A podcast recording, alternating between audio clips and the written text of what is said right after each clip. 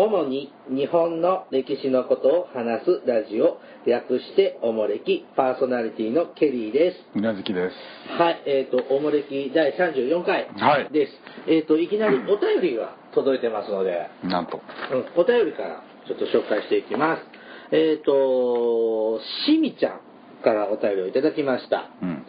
えっ、と、私は1時間ウォーキングをしながらポッドキャストを聞いております。おもれきでは歴史の専門家ではないので多少の間違いはというのは了解の上で聞いております。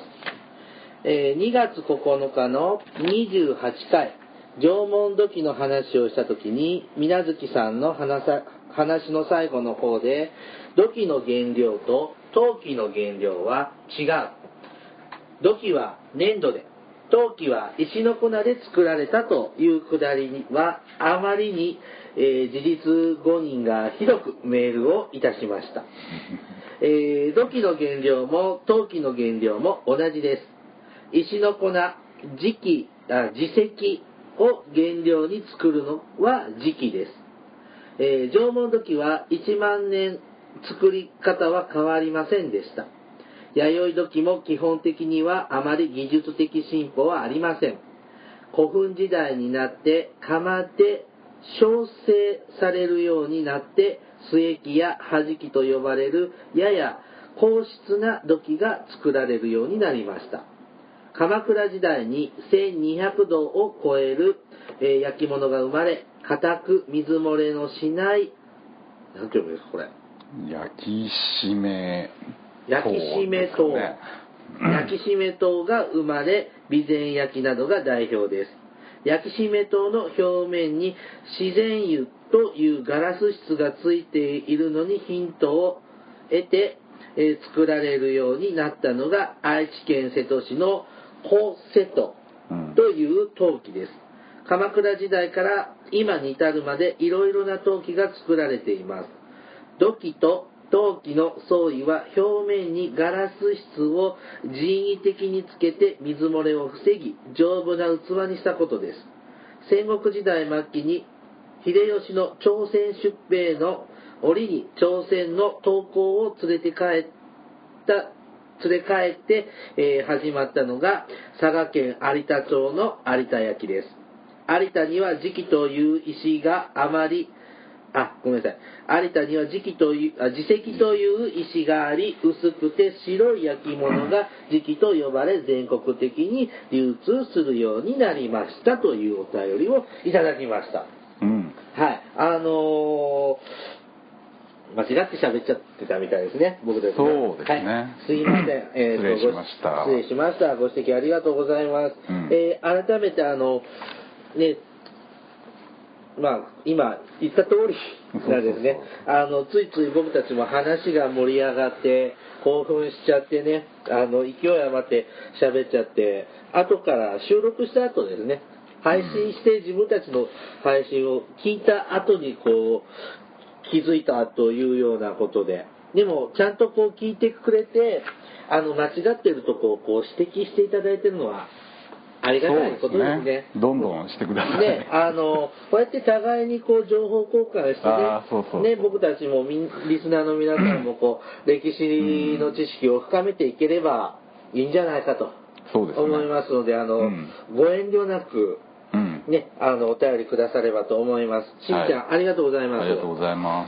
す。さあ、えっ、と、おもれきね、34回目なんですけれども、えっ、と、はい。こう3月、今日収録的には3月なんですけど、寒の戻りが厳しくって、うん。寒いですね。まあまあ、でも、ちょっとずつ。少しずつですけど、うん。まあちょっとね、花粉の症状が僕出ないと思ってたんですけど、今年は楽で、うん花粉が少ないっていうから、もともとあるんですか？もともとあります。デリケートにできてますので。はい。それで、えーえーっと、そう、ちょっと花粉症状が出てきて、この2、3日、もう鼻炎がきつくって、もうあ鼻が詰まって、あ、大変らしいですね。大変なんですよ。もっと大変の方いらっしゃいますからね。うんあの、まあ僕なんか大したことないんですけれどもね、早く夏になればいいのにと。うん。思思います。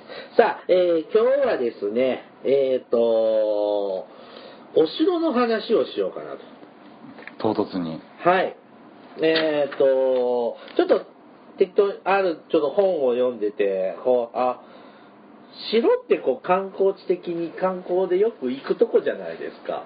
まあね、街のシンボルですようん、ね。至至るところにあるわけじゃないんですけども、うん。まあでこう日本の百名城なんていうねこうなんかそういうこう百個リストアップされてるようなねそういうところもあったり世界遺産になっているお城もあったりですね。いはあろいろしますのであのちょっと今日はいろんなこうお城についてうんちょっと、あの紹介していこうかなと思います。で水無月さんこう日本のお城という聞聞かれてこう一番最初に思い浮かぶお城はどこですか？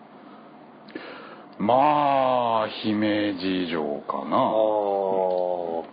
そうなんだ。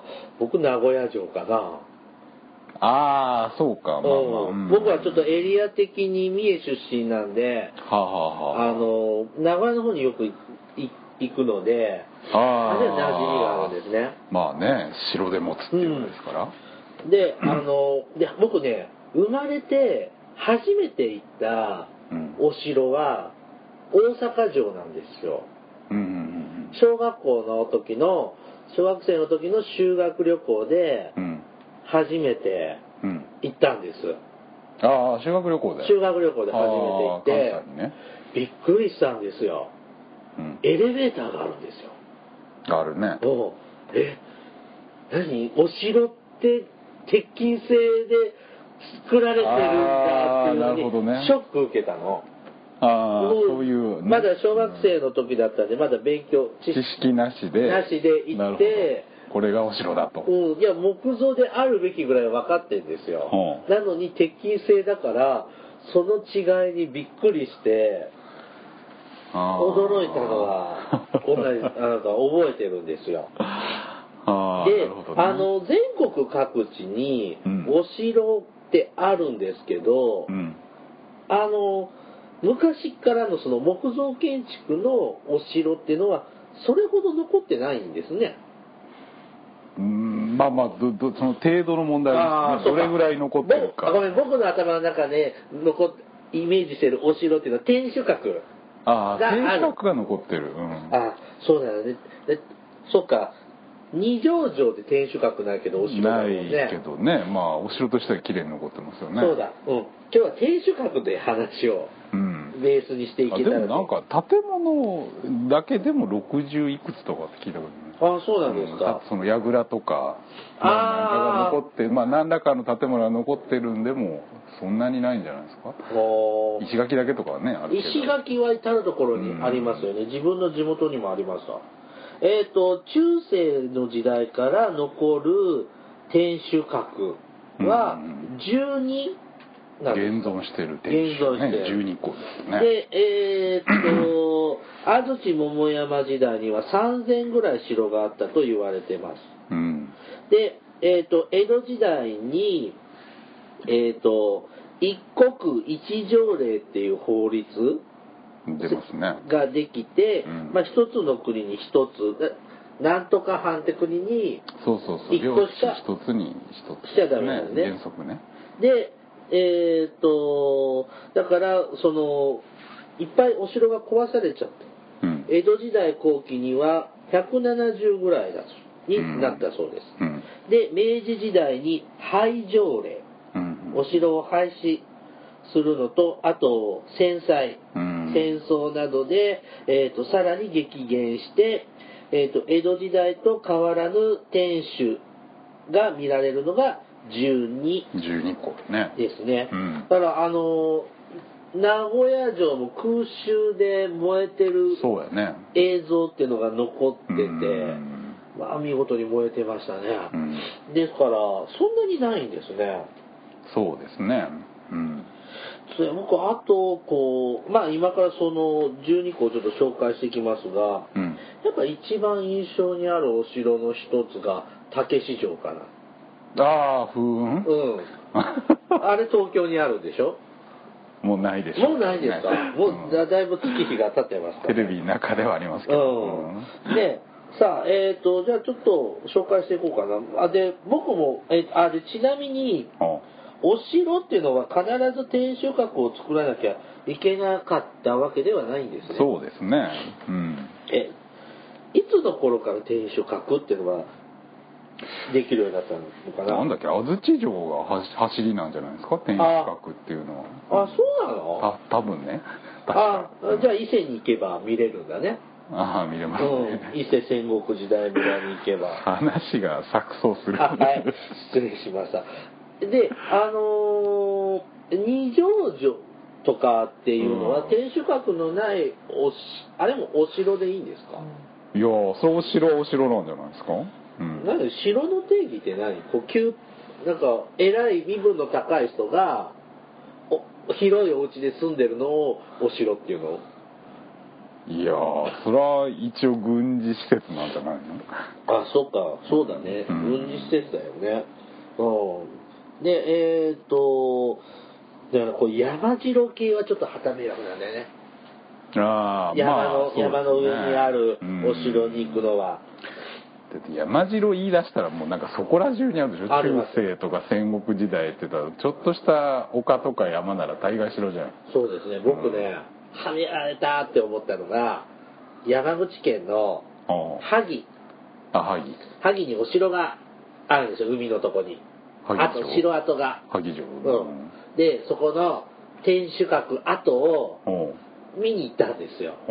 ただの山道なんですよまあ石畳ちょっと残ってるんだけえど萩城って海のそばじゃなかったっけ？海のそばで。あでちょっとあそうだ。海に突き出たそうそうそうそう。そうあそうか。だでひ一人ではあは大雪の中観光で行ってヒーヒーハーハー言いながら登って、うん。頂上まで着いたらもう自然に帰ってて景色は見えないし、あうんななんか虚しかった孤独を感じた思い出が、ただの山ですねね。城はね、はい。大体、ねえーっと さえーっとちょっとねえー今も残るこう天守が残るお城をちょっと紹介していきます。はい。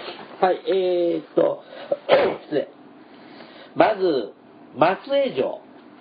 いやそんなとこから？うどういう順番？あ南から？ん南から。はい。松江城。これは出雲の国島根県。そうやね。松江藩ですね、堀尾義治が作った。うんうん。1611年に完成したお城だそうです。松江城って出雲市に、ま、いや松江市でしょ。あごめんごめんごめんごめん。はいはいはい。あれ？おこれ行ったっけ？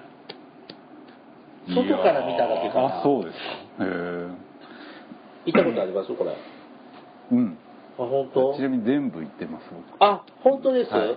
僕松江城ね松江って行ったことあるけどあこのお城見た記憶がないです。そう立派な天守ですよ。残ってる中でも。駅から近い？松江の駅から近い？あーまあ近かないけど歩けなくはないって感じ。あじゃあ行ってないと。本当に？うん。松江に行ってないんですか？松江行きました。お城行ってないうん。本当に？で何にもない駅前当時ね当時よ今はだいぶ再開発されてるから変わってますけど駅前で夜行列車待ってて駅で。でなんかコンビニとかでも当時コンビニとかも何にもなくて、なんかこの町の人たちどこでお買い物してるんだろうっていう印象しか。まあちょっと駅からは離れてるかな。すいません記憶がありません、うん。えっ、とえっ、と桃山建築らしい実践的な特徴を残した山陰地方唯一の現存天守閣だそうです。うん。ああしょっぱなから僕知らなかった。はい。うん。じゃあ2番目。ほう。高知城。四国ですね。高知ですね。土佐の国。これ高知市だよね。そうですね。はい。1603年山内和豊が築城。うんですね。えーと天守と本丸御殿がつながる独特の形状を持ち、うん。その両方が現存する日本ではただ一つのお城だそうです。うんうん。これは行きましたよ。あ高知城。光明月寺の時も行ったしあ昔行ったよね。一緒に行った。行ったった、うん。うん、船で行った。ああ船か、はい。船で行きました。はい、うん、23回ここ行ってます僕。そうですね、うん。自分もかなり行ってますね。であのー多分ね僕ねこの高知城がうん。初めてのその昔からのそのお城ので行ったとこだと思うんですよ。ああなるほど。僕エレベーターのあるお城しか行ったことないわけ。それまで。うんうん。でそのまあ昔の日本家屋もそうだけどこの階段が急じゃない？はいはいはい。あれが怖いな登りにくいなうん。っていう印象を初めて受けたのがこの高知城ですね。うんうんうん。別名高城っていうの？高城。鷹の城。鷹お鳥の鷹です。へーそういう名前が。ね、で天守閣が自体ができたのは1748年うんえこんな時代そもう江戸時代中頃じゃないそうですね。こんな時代に天守閣って作ってよかったの？まあまあそれは許可があればでだからいいんじゃないですかあー。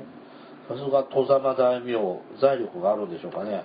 うん。えー、っとあ1727年にえー、っと火事で燃えちゃって、うん。うん1748年にえー、っと再建再建されたってことですね、はい。でなんかあの光明月寺でもこう山内和豊派となんだっけ長坂部？長宗壁長宗壁うん。のね、もともとのねなんかちょっとバトルみたいなのがあってはいはい。なんか揉めてたのは覚えてますけどね、うん。はい。次ちょっと北に行きます弘前城いきなり？うん。なんか資料的に3番がはあはあ。どういうあれなんですかね？えどういう順番なんですか？えっと弘前城はい。2011年に築城400年を迎えたそうです、うん。はい、戦国時代に津軽統一を果たした津軽藩。反祖？あ藩祖。津軽藩祖。津軽為信が計画。うん二代目信平信平が、うん。えー1611年に完成させたそうです、うん。で、えっと今の天守閣は1811年ああ作られた。最近ですね。最近っていうか。最近で江戸時代末期ですよね、うん。え青森県ですね。えらい急にだいぶ飛びましたがこれも行ったことあるの？僕青森行ってちゃんと行ったことがないんですよ。あ本当ですか？はい。弘前なんていい町じゃないですか。あのいや行ったことない。青森県があの通過しか通過しかしたことがないあーまあねあんまり、うん。あんまりって言ったら怒られるけど、うん、行ってみたいんだけどほら弘前という地名自体は、うん。うん、あの昔の大河ドラマの「命」命？あの三田佳子あー女医さんのやつね。うんはいはい。あの辺で津軽と弘前行ったり来たりするああ話だから。そんな話なんだ。うん、でそれでし地名は覚えた。うん。それぐらいですねあそれぐらい？で弘前ってこれ桜が有名なところそうそうそうお城がね有名で岩木山が見えてすごいいいとこですよ。うち行ったこと綺麗ですかこれこれまあなんかかなりちっちゃいですねこう櫓っぽいっていうかあんまり天守っていう感じじゃないですね。低いの、うん、うんそうそうそう。あんまりあんまり。なるほど。うん。あんまりって言うと青森の人に怒られちゃうんだけど。はい。えっ、と次4番4番？丸岡城。あ丸岡城。はい、うん。これ越前は福井県。福井ですね。へえ。丸岡ってあれでしょ？うん？東尋坊の近くじゃないの？ああまあまあ近いというかまあまああの辺ですね。福井と福井のちょっと北の方かな。ええ。行ったよあそこ。どこに？丸岡行った。お城行ってないの？お城行ってない。丸岡には行ってないんでしょだから。え東尋坊に行ったの？東尋坊は行きました。あなんか電車通ってますよね。ああ京福が今違うのか。であれで乗って三国ってとこまで行くでしょ？あ港ね、うん。はいはい。でそこで東尋坊を見てそこから福井市まで、ああちょっと違うよ。あ。丸岡ずっと内陸の北陸線に丸岡って言ってあるでしそうだっけ、うん。丸岡ねちょっとあの昔のサークルの仲間で丸岡の人ってこんなこんな番組で言う話じゃないけど、ょあいたっけそんな、うん、また放送の後でね、はい。うん、えっ、と別名が霞ヶ城。はあはあ霞んでるんですか？なんか言われがあんじゃなかったっけ？人柱にした人の怨念があえって。リンが出てくるってこと？雨で煙ってどうのこうのとかなんかそんな話を。おー。えこれ誰が建てたんだろう？ちょっとでも有馬なんとかさんじゃなかったっけ？あの人じゃんほら。日本一短い手紙で有名でしょ？日本一短い手紙？なんかあるじゃん。コンテストやってるでしょ？え川柳ならわかるけど。川柳じゃないよほら。なんだっけ？有馬なんとかさんが戦場に行く時に妻に書いた手紙。うーん。えーっとこの丸岡城自体は、えっと柴田勝家の甥い甥いの勝豊によって築城された、ああ最初はそうか。でえーっと えーっとその後えーっと柴田氏が、えーっと滅亡すると,、うん。えーっと丹羽長秀の所領になるんだって。うん。でその後、えー、と江戸時代になると結城秀康が入府し、ああ福井はね、うん。で丸岡城には秀康の家臣の今村盛次がうん。入ったそうでうん。すなんかすっごい変遷しててキリがないんですけどこれ。であなんか有馬氏って出てくるね。そうですよね。えっ、と1695年に、うん。えっ、と有馬清澄がうん。越後の国糸いえいこれなんていうの？糸の魚に糸糸魚川。糸魚川糸魚川藩より5万石で入城。うん。で以後、えー、と有馬氏が、えー、と明治時代までそこに置かれるそうです。うんで結局天守閣は誰が作ったんだい？柴田何がしじゃないの？芝それでいいのかな？わかんない、はい。ちょっとまちょっとすいません。資料不足です。これ僕もう近いんで割と行けるとこなんだよね頑張ったら。面白いですよ。瓦が石なんです、うんえ？石石でできてる瓦。石？石瓦っていう。何それ？どえ瓦ってあの焼いそうそうそう。焼いて焼き物じゃなくてこう石を削った瓦で吹いてあるからえちょっと珍しい。大変じゃないですか。なんでそんなことするんだなんかそういう石が取れるのとなんか寒いと割れるんだって瓦って。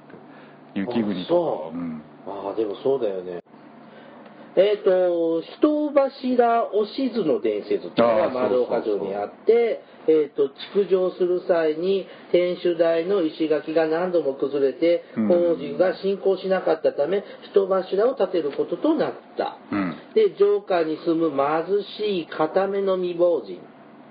えおしずはうん。息子を武士に取り立てることを条件に人柱となることを申し出た。うんその願いは受け入れられおしずは人柱となって、えー土の中に埋められ、うん。天守の工事は無事完了したそうです、うん。えー、としかし柴田勝豊はほどなく威風うん。となり、えー、とその約束は果たされなかった。それを恨んだおしずの怨霊は大蛇となって暴れたという、うん。えー毎年4月にほ堀の藻草ですあのうん。苔みたいな。もうね。藻を刈る頃には丸岡城は大雨に見舞われ人々はそれをおしずの涙雨と呼んだ。うん。というそうですね。すごいですね。ほら。怖いんですね。じゃあ今もうこれでここれなんていうの石垣をあ発掘したらおしずさんの遺骨が出てくるってこと？どうなんでしょうでも帰ってんのかな？ああまあ人柱の伝説ってよくありますよねうんお城にね。はい。そんな丸岡城でした。はい。うん次は、愛媛県に番組の途中ですが、収録内容が長くなりましたので、今回はここで終わりにします。続きは次回の配信までお待ちください。それではまたお会いしましょう。さようなら。